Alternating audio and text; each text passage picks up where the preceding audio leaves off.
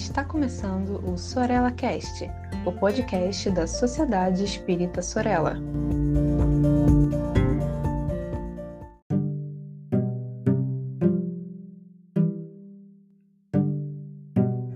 Olá, queridas amigas, queridos amigos, sejam todos e todas bem-vindos a mais um episódio do Sorella Cast, o podcast da Sociedade Espírita Sorella. Eu sou Tiago Barbosa e hoje nós iremos dar continuidade é, sobre as reflexões em torno da obra de Karl Müller, Reencarnação baseada em fatos. Nesse momento da obra, essa obra fabulosa, o Karl Müller ele vai tratar de um fato que é bastante recorrente entre as crianças, que são as memórias de vidas pregressas no período infantil. De início, é, é preciso enfatizar que não se trata exatamente, é, como nós vamos ver, por exemplo, nas memórias de alguns adultos, né, que em função de determinados eventos muito específicos, né?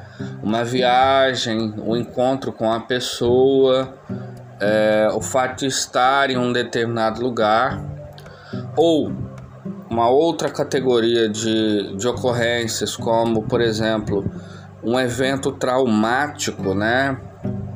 O fato de ter adoecido e isso de alguma forma ter estimulado é, determinadas áreas da sua consciência, ele acaba, acaba naturalmente se recordando de algum evento pregresso, né? de alguma reencarnação, de alguma vida. E isso vem através de alguns flashes, algumas cenas, alguma coisa assim. Isso, inclusive, nós iremos tratar um pouco mais adiante. Mas, quando se trata da infância, é alguma coisa substancialmente diferente, porque até isso o próprio Muller ele vai reconhecer até ali por volta dos 7, 9 anos de idade, as crianças elas sem nenhum estímulo externo elas guardam essas memórias, essas lembranças e não raras vezes elas expõem isso, né? Elas colocam, é, dizem que viveu em outro local, que se recorda dessa ou daquela aquele momento da sua existência pregressa. E então, nesse sentido, o Karl Müller, ele foi catalogando diversos casos e o mais interessante é que ele percebeu o seguinte: nos países orientais, como por exemplo Japão, China, Índia, é, Indonésia, é, Birmânia e por aí vai, ali abundam é, casos semelhantes a esse nós né, estávamos dizendo, ou seja, de crianças, é, geralmente ali quando começa é, uma linguagem um pouco mais sofisticada, digamos assim, 3, 4 anos, até essa idade aí de 7, 9 anos. Elas começam espontaneamente, sem nenhum tipo de estímulo, portanto, a se recordar desses casos, né? E ele Portanto, traz uma quantidade bem interessante de relatos dessas crianças, assim, com muitos detalhes. Isso é interessante aqui da obra dele, porque a, a, as crianças, elas de fato é, têm muitos. É, é, é, é alguma coisa assim bastante impressionante pelo nível de detalhes que eles é, se recordam de locais, inclusive, que eles nem estiveram, né? Nunca estiveram ali. Mas enfim, então eu vou trazer aqui um caso, né? É, que ele extraiu de uma de uma de um livro, de uma obra que teve é uma obra que foi publicada no Japão e que depois ele é, e que depois foi traduzida para uma revista francesa, né? Que, que eu vou ler inclusive esse caso, que é o caso de Katsugoro. Ele diz assim: Katsugoro, nascido em 1815, era filho mais novo do lavrador Genzo. Aos quatro anos de idade, lembrou-se com bastante clareza de sua vida anterior, mas só falou sobre o assunto aos sete anos. Sua família vivia em Nakano, perto de Yedo, na província de Musiri, no Japão. Afirmou ter sido Tozo, filho de Kyubi e Shizudo, lavradores da cidade de Rodokubo. Na mesma província, Toso morrera de varíola com seis anos de idade. Katsugoro podia descrever a vila em que nascera, a casa e a aparência das pessoas. Os outros detalhes que mencionou eram bastante corretos. Contou a sua avó, Tsiuyo, que no início se lembrava de tudo, mas que dos quatro anos em diante começou a esquecer dos fatos.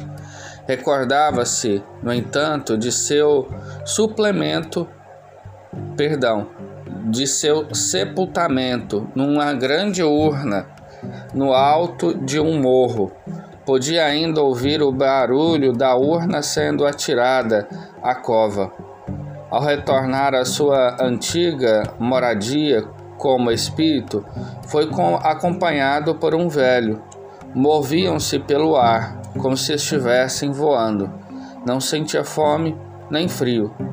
Não era dia ou noite, mas uma espécie de penumbra foi levado a uma casa e lhe disseram que estaria no ventre de sua mãe, que logo estaria no ventre do, de sua mãe.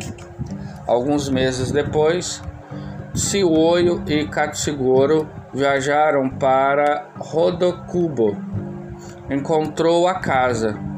Contaram a Tsiyo que um filho chamado Toso falecera há 13 anos com a idade de 6 anos.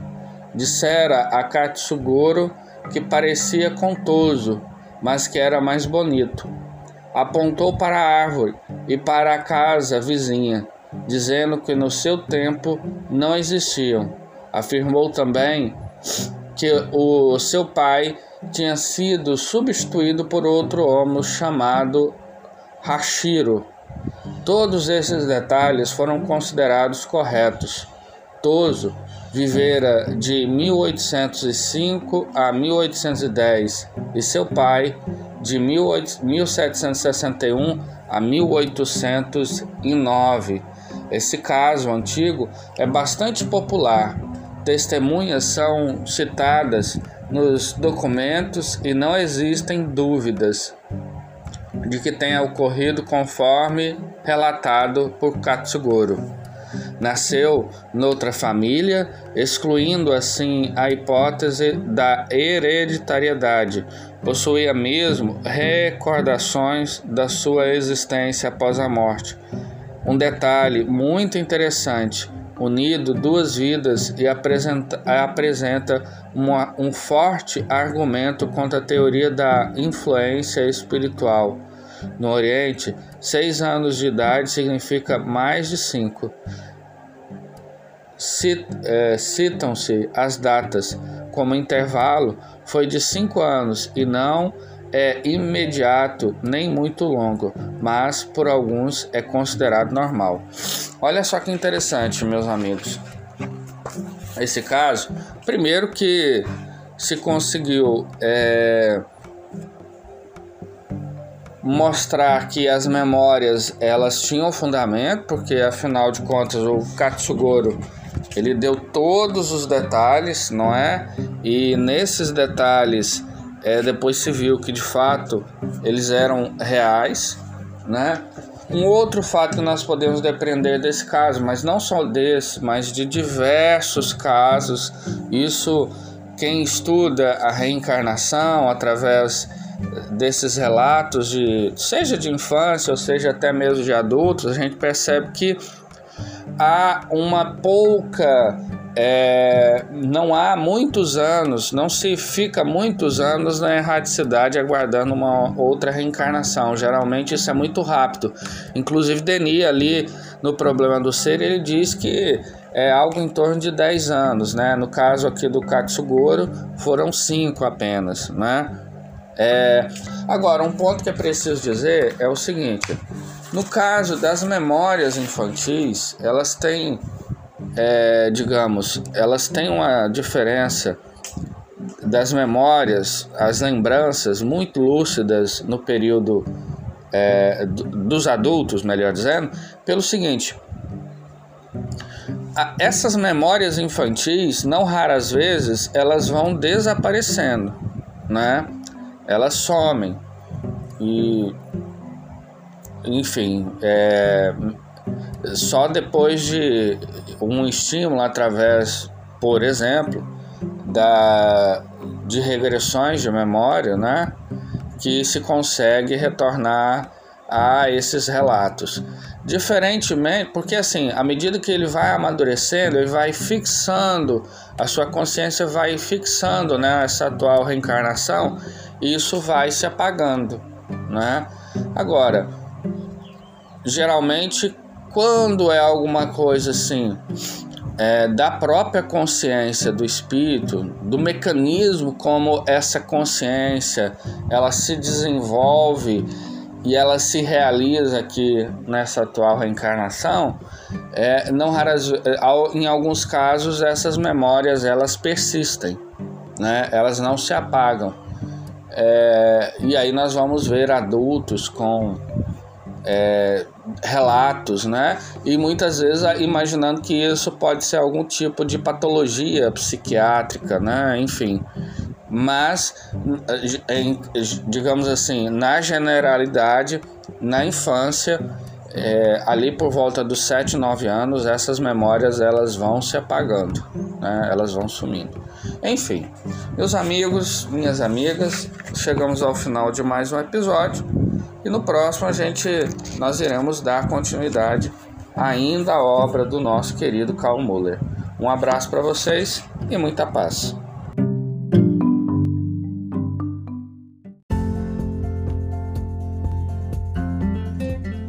Siga a Sociedade Espírita Sorella nas redes sociais, Facebook e Instagram. Inscreva-se em nosso canal do YouTube e fique por dentro de nossa programação.